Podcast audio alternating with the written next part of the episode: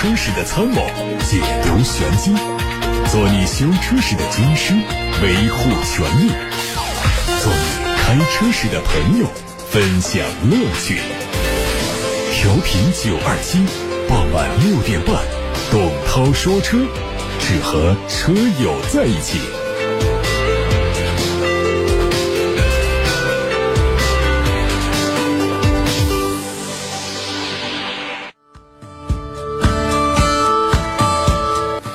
新闻，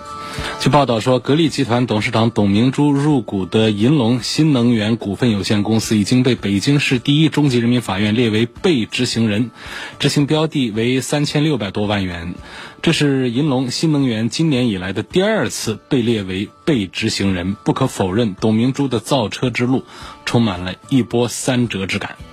随后，银龙新能源立即通过官方渠道发布了关于被列为被执行人及追溯大股东案件进度的说明，对此做了回应。说明当中称，公司被列为被执行人是源于原实控人在位时的历史遗留问题。原实控人魏银仓利用其职务之便，私下承诺当时的投资方中信证券四千万元的投资顾问费，并签署了相应的财务顾问协议，涉及财务顾问费分别为两千五百万元和一千五百万元。因此，银龙新能源认为该顾问协议并不具有法律效力，公司拒绝支付相应的财务顾问费，并将申请撤销仲裁裁决，提出不予执行仲裁裁决的申请。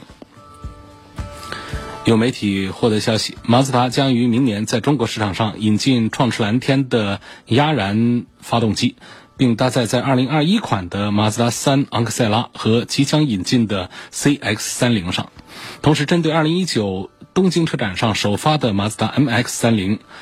他们的官方表态是，这款新车因为比较短的续航里程，未来将不会引进到中国市场。但马自达未来仍然会在中国市场和合资公司合作推一款纯电动汽车。这意味着马自达在中国市场的第一款新能源汽车将会以中国专属的形式推出，但目前还不得知它的合作方是一汽呢，还是长安。梅赛德斯奔驰官方发布了一张全新一代奔驰 GLA 的官图，并宣布新车将于。北京时间二零一九年十二月十一号晚上九点，在它的官网主题页面进行在线全球首发。从图中可以看到，全新 GLA 的 SUV 特征会更加明显，不会再像现款那样的拥有更接近于两厢掀背轿车车型的车身比例。同时，新车的后灯组、前大灯。都更容易让我们联想起同平台的全新 B 级等车型，符合奔驰最新的家族化设计语言。除了预告图之外，奔驰官方这次也公布了全新 GLA 的更多信息。作为 MF。A 二平台继全新 A 级、全新 CLA、全新 B 级 GLB 车型之后的第八款产品，全新的 GLA 将延续现款的定位，就是跨界紧凑型 SUV。区别于造型和空间更加常规的 GLB，相比现款的 GLA，全新 GLA 的车身高度增幅超过了十公分，而车长缩短了一点五公分。SUV 特征更加明显的同时，驾驶员的坐姿也会。有所提高，另外后排腿部空间会比现款更加宽敞。海外媒体说，奥迪 e 创 GT 量产版或许将于2020年洛杉矶车展上亮相。根据此前的报道，正式上市销售的时间估计在明年年底。从外观和内饰的状态来看，奥迪 e 创 GT 概念版已经比较接近量产车的状态。它的内饰采用的是环抱式设计，让中控台的立体感更强，同时层次感又非常的分明。再加上抢眼的大尺寸的中控液晶屏，还有全新造型的三辐式的多功能方向盘，运动效果是非常强。动力方面，奥迪 e 创 GT 概念版用了一台最大功率为。四百三十四千瓦和五百九十匹马力的永磁同步驱动电机，作为纯电动车，它的 WLTP 工况里程是大于四百公里以上。官方数据显示，概念车的零百加速时间三点五秒钟。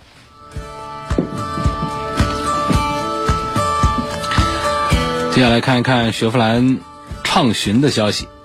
国内媒体说，上汽通用雪佛兰旗下的全新纯电动紧凑型 SUV 畅巡将于明年上半年上市。它用了一台由华域汽车电气系统公司提供的电动机。三元锂电池是由上汽时代动力电池系统有限公司提供的。外观部分，前脸的线条非常丰富，侧面采用了分段式的腰线，内饰看到了整体采用黑白主题，延续了雪佛兰家族化的设计风格。威马汽车最近和国家电网达成合作，双方计划在明年国内落地即插即充 V2G 车桩双向充电的技术。威马汽车旗下的出行品牌 APP 极客行将于近期接入近九万根国家电网的公共充电桩，届时这个 APP 累计接入到公共充电桩的数量会达到二十万根，覆盖全国约百分之四十三以上的公共充电桩。威马汽车表示，用户从明年一季度开始，陆续可以在全国体验到国网公共充电桩的即插即用的服务。这项技术。将通过车桩人信息数据的互通互联，实现充电桩定位、导航、充电、支付的生态闭环，提升充电的便捷性和流畅性。但目前这个技术还处在前期测试的阶段。这次威马汽车和国家电网的合作是比较领先的尝试。外媒说，现代汽车十一月二十六号表示，公司已经和印度一家公司签署了初步协议，将在印度建一座新工厂。这是现代位于东南亚的第一座工厂，届时将会和主导印尼市场的日本车企展开竞争。现代汽车表示，在二零三零年之前，该公司将会对印尼汽车制造工厂投资十五点五亿美元，用于产品开发和运营费用。在东南亚市场上，韩国远远落后于日本的竞争对手。研究机构的数据说，今年一至九月份，现代在东南亚的销量只有十二点二九万辆，而丰田的同期销量是达到了八十五万辆。研究机构预计，今年四季度东盟区域的汽车总销量会同比下降百分之四。部分原因是来自于泰国和印尼经济的放缓，并没有出现任何缓和的迹象。现代表示，包括印尼、泰国、马来西亚、越南、新加坡等在内的东盟国家，在二零二六年的时候，汽车总销量预计会从二零一七年的三百一十六万辆提升到四百四十九万辆。先看来自董涛说微信公众号后台的第一条提问：光辉岁月，他问说：“我想问一下有关新车审车的问题。都说新车两年一审，我的车是去年十二月份买的，元月份上的牌，但七月份有个违章，我的本儿是六月一号到期。我处理这个违章呢，是在明年审车的时候去呢，还是说今年十二月就要把这个违章在当年就要处理掉？希望解答一下。这按照我的理解的话，应该是。”呃，其实这个事儿应该是两说啊。按照我们相关法律规定，就是说出现这个违章违法的话呢，应该按照这个罚单上写的，通常都会写的很很紧张的时间，就是十五天之内啊要接受处理。就从这个这上面讲，应该是及时去接受处罚。但事实上，从我们这个审车的这个时间上来讲呢，大家都有一个习惯，就是等到。年审的时候再一起去做这个呃处罚，所以从这个法规上讲应该及时去，但在实践当中，我们很多车友是在年审的时候一起做，呃，你自己来评估这个事儿吧，自己决定。还问了另外一个问题，说最近看到一个帖子，说是中国的新能源电池制造产业是非常领先。其实这不是一件值得骄傲的事情，因为电池行业作为高能耗、高污染的行业，在发达国家他们是不愿意大量经营这样的工厂的。他接着说：“首先，我赞成这种观点，因为我也同样认为发达国家的电池技术其实并不差，只不过他们不愿意牺牲他们的环境作为代价。但我个人认为，电池技术先进。”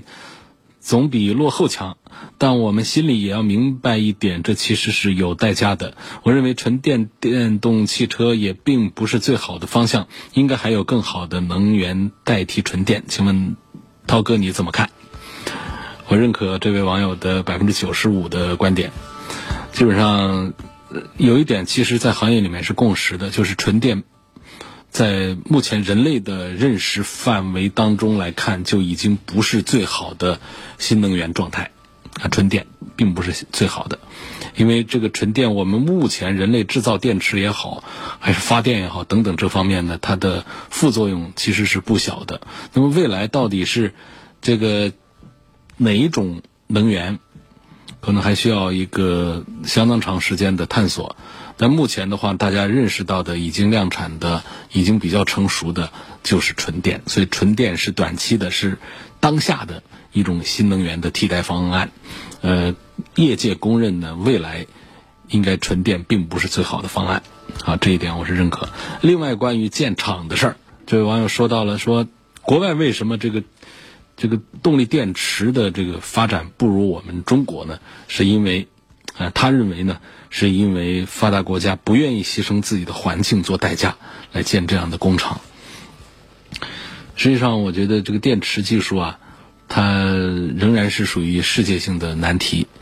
关于能量的密度啊，关于安全性啊，关于呃废气的污染的这个处理啊，倒不是说这是一个简单的技术啊，大家都不愿意做，就中国愿意做，不是。它仍然是一个顶尖的，目前还没有完全攻克的难关。那中国人呢，在全球范围之内啊，他是比较聪明的，是比较擅长攻关的。所以呢，从技术层面确实是中国领先，外国想做还不不一定能做得来。这这这一点，我我觉得可能观点稍微有一点点的这个不赞成。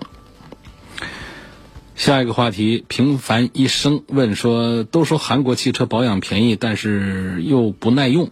中后期异响多，我想长期持有，但又看中了现代的 iX 三五和起亚的 KX 五。我看中的是车的使用成本以及故障率，我该选谁？该选哪个排量？哪个配置？还问这个大众的探歌、探岳他们怎么样？该选他们的哪个配置？所以这个选车的焦点呢，基本上有了，但是仍然是没有完全的这个呃聚焦。那是这样的一一种印象。那么现代和起亚在一个集团下呢，他们其实生产的产品呢，基本上都是一样的。呃，我们会看到不同的叫法，但实际上是一回事儿。那么这个现代的这个呃 iX 三五啊，呃，跟这个起亚的 KX 五在一起做对比的话呢，这实际上是一回事儿。啊，是一回事儿。要跟大家特别强调啊，就是这个起亚的 SUV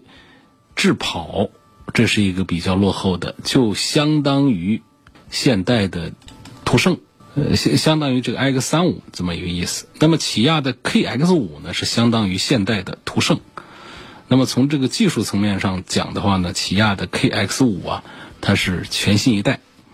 呃，全新一代，尽管他们是属于同样的一个体系下的产品，呃，在价格上呢，起亚的 KX 五要贵一点，所以你如果想长期持有的话呢，我建议还是买这个呃更新的产品，比方说现代的途胜，或者说是起亚的 KX 五，啊，是这样的一个关系来。呃，至于说买哪一个配置的问题的话呢，就是现在现在这个起亚的，他们也都在用这个 1.6T 配上七速的双离合，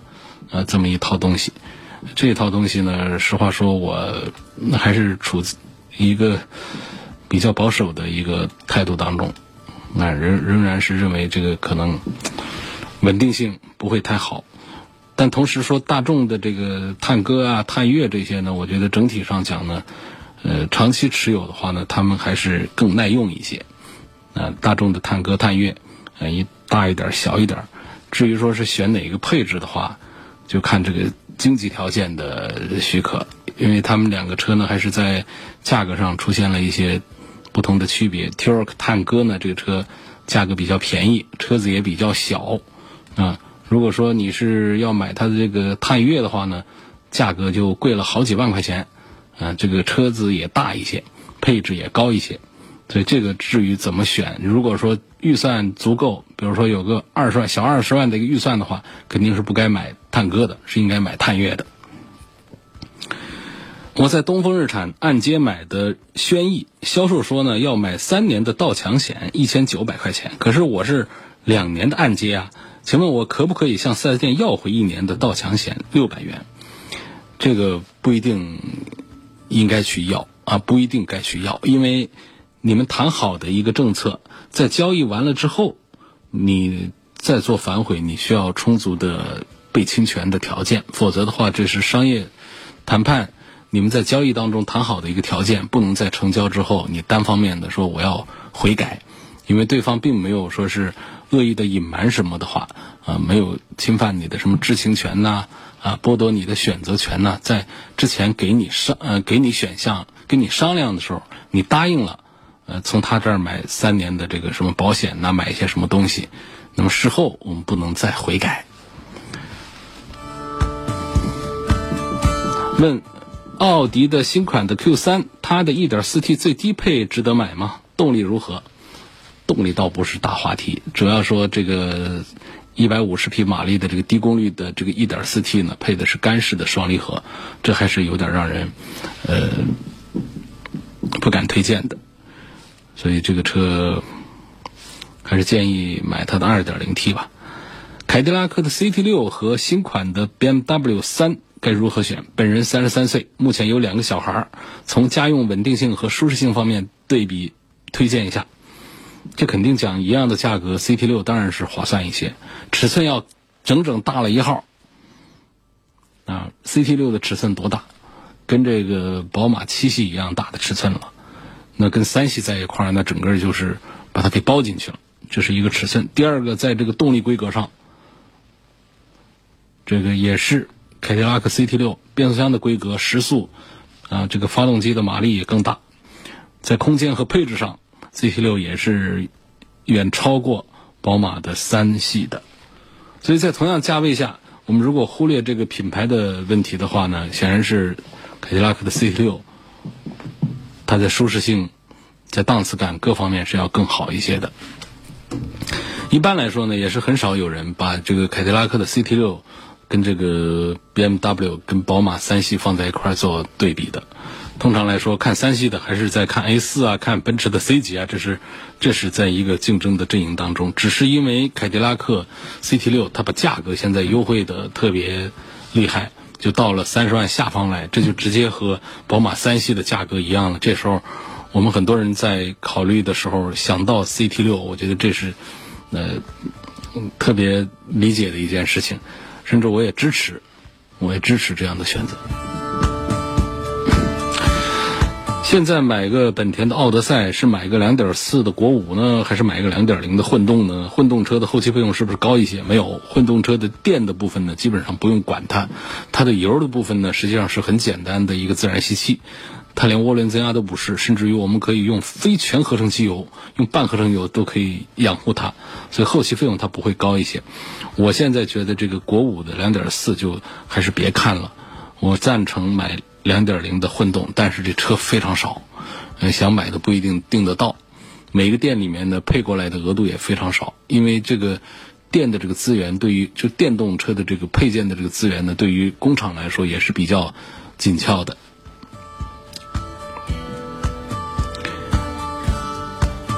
还问大众探岳的七速双离合变速箱，嗯，这个靠谱不靠谱？这得分是跟它的哪个发动机配的。跟这个2.0发动机配的呢，还是湿式的没问题啊。1.4T 的150匹马力的那个配的是干式的七速的双离合，这就是董涛不推荐的一个配置了。继续来看大家的买车用车提问。现在看到微博上的一个问题，来自董涛说车微博今天的互动帖底下有位网友说：“我不考虑保值率的话，那么凯迪拉克的 CT6 和捷豹的 XFL。”哪一款更值得买？或者同级别应该怎么选？这同级别几几几乎是，要讲价格的话呢，凯迪拉克的 CT 六的这个优势是最大。呃，因为它首先是价格比较便宜，第二呢，它本身车的规格高。这在刚才有位朋友还拿 CT 六来跟宝马三系做一块对比。那么跟这个捷豹的 XFL 在一起对比，它还是仍然是有优势。捷豹的 XFL 呢，实际在操控性能的表现方面呢，比 CT6 是要更好一些的。但是呢，作为一款这个豪华 C 级轿车啊，它车内的硬塑料用的多了一些，这导致很多人在看完这个车之后，就是坐进内饰之后，坐进车内看到内饰之后，对这个车是比较失望。实际上你在驾驶它的时候，感觉这个捷豹的 XFL 的这个紧凑型啊，这个这个性能啊，这这些方面是不比这个凯迪拉克的 CT 六差的。虽然说它的在级别上可能是要短小一点，要规格要低一点点。所以说，在不考虑保值率的情况下买这些非一线热销奔驰、宝马、奥迪这样的豪华品牌的产品，我觉得是可行的，而且是特别容易找到性价比的共鸣的。那么，在凯迪拉克的 CT 六和捷豹的 XFL 当中呢，我还是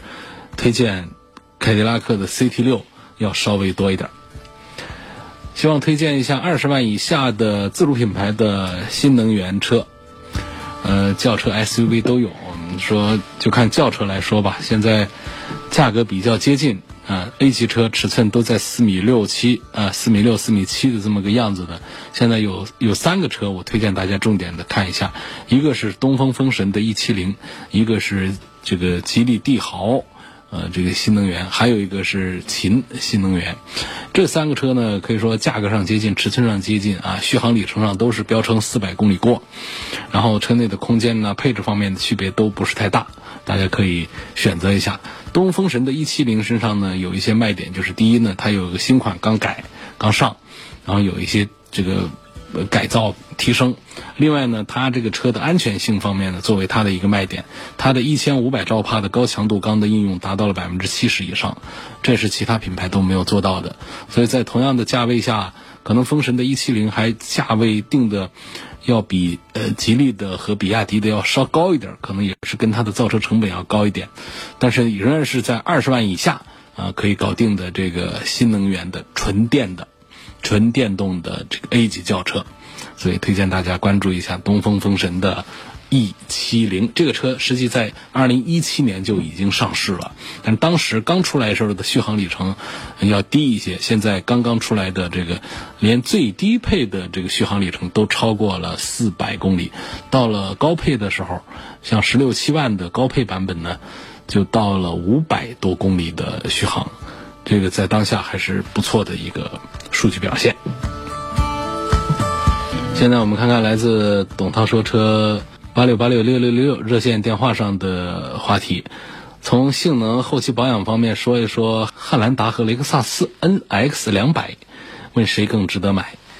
这个雷克萨斯 NX 两百呢，确实做工上还是可以的，但是呢，我总是推荐它最少。我说雷克萨斯的 RX 都可以买，但是 NX 啊，实在是跟我们这个老一代的这个丰田的 RAV4，呃，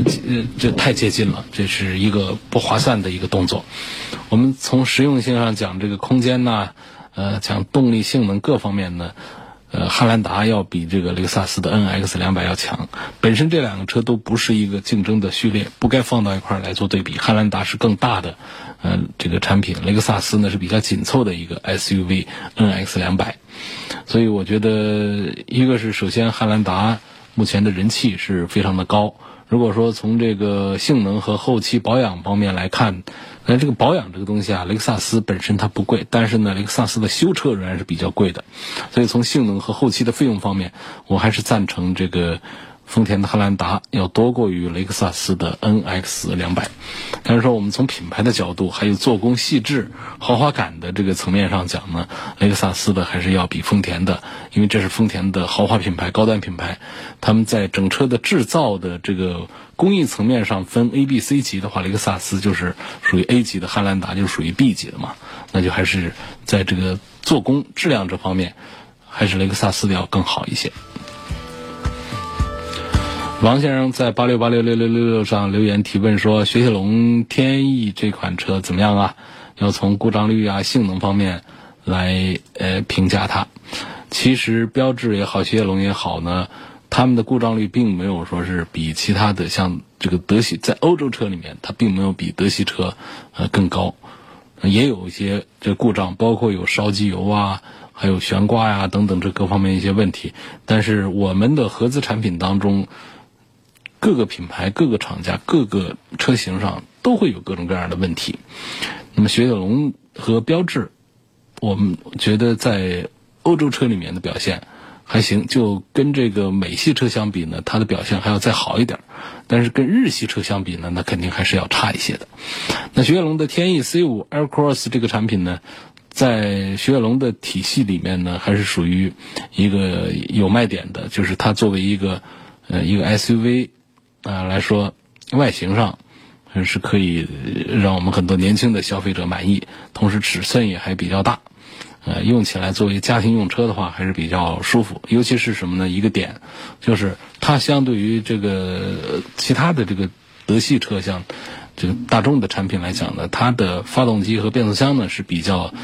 踏实可靠的，用 1.6T、1.8T 配上一个普普通通 6AT，可以说它在动力单元上呢没有什么新鲜的东西，不思进取，但是它比较稳定可靠，再加上它一套底盘做的还不错，所以这个车本身上我们还是认可它，十几万块钱挺划算的一个产品。但是呢，整个这个雪铁龙体系它的这个销量目前不行，所以这是它的一个减分扣分项，提醒大家要慎重。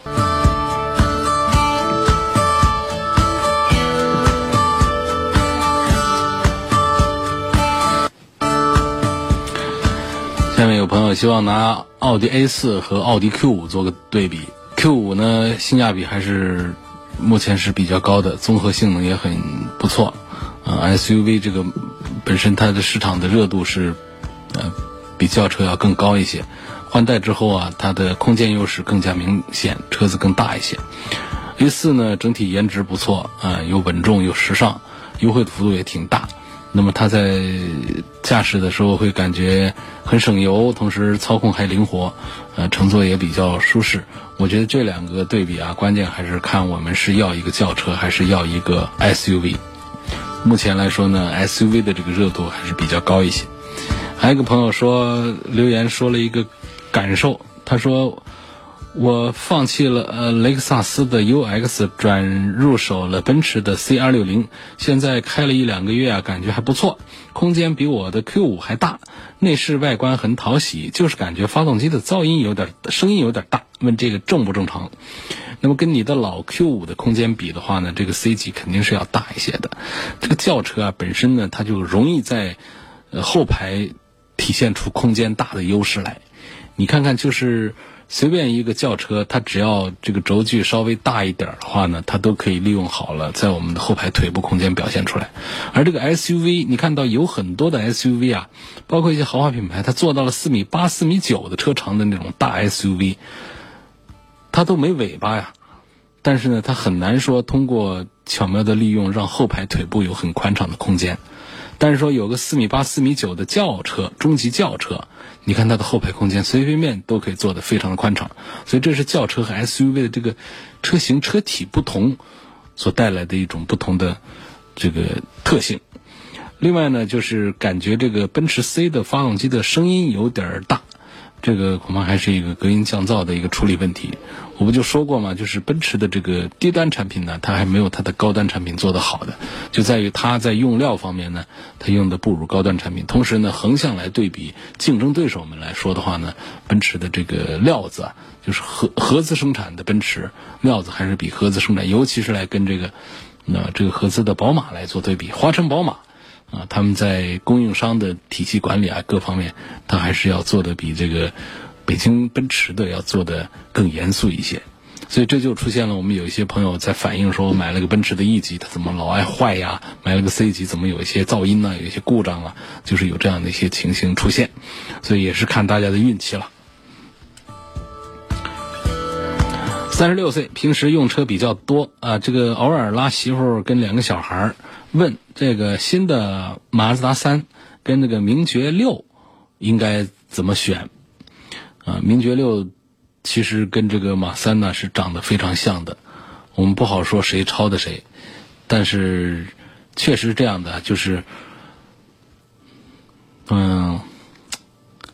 名爵六特别像现在新出的马三，而马三现在是刚刚换代的马三昂克赛拉新出的。它好像是比名爵六要晚一些，但是马三确实像名爵六。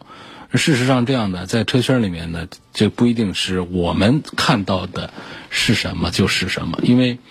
这个马三昂克赛拉的这个概念车很早就出来了，就也有可能啊，我们只说假设，呃，那么在这个昂克赛拉马三，它做换代之前的这个信息流露出去，被别人捡到了，然后把样子给做的差不多像，而且还先于马三发布呢？有没有这种可能性呢？我认为不能排除，也许是有的。呃，另外呢，从这个名爵六上来看呢，它除了颜值好之外呢，内饰做工也都还不错啊。那么还有一点呢，就是膈应的地方，就是上汽家的七速双离合，这是让人头疼的一个点。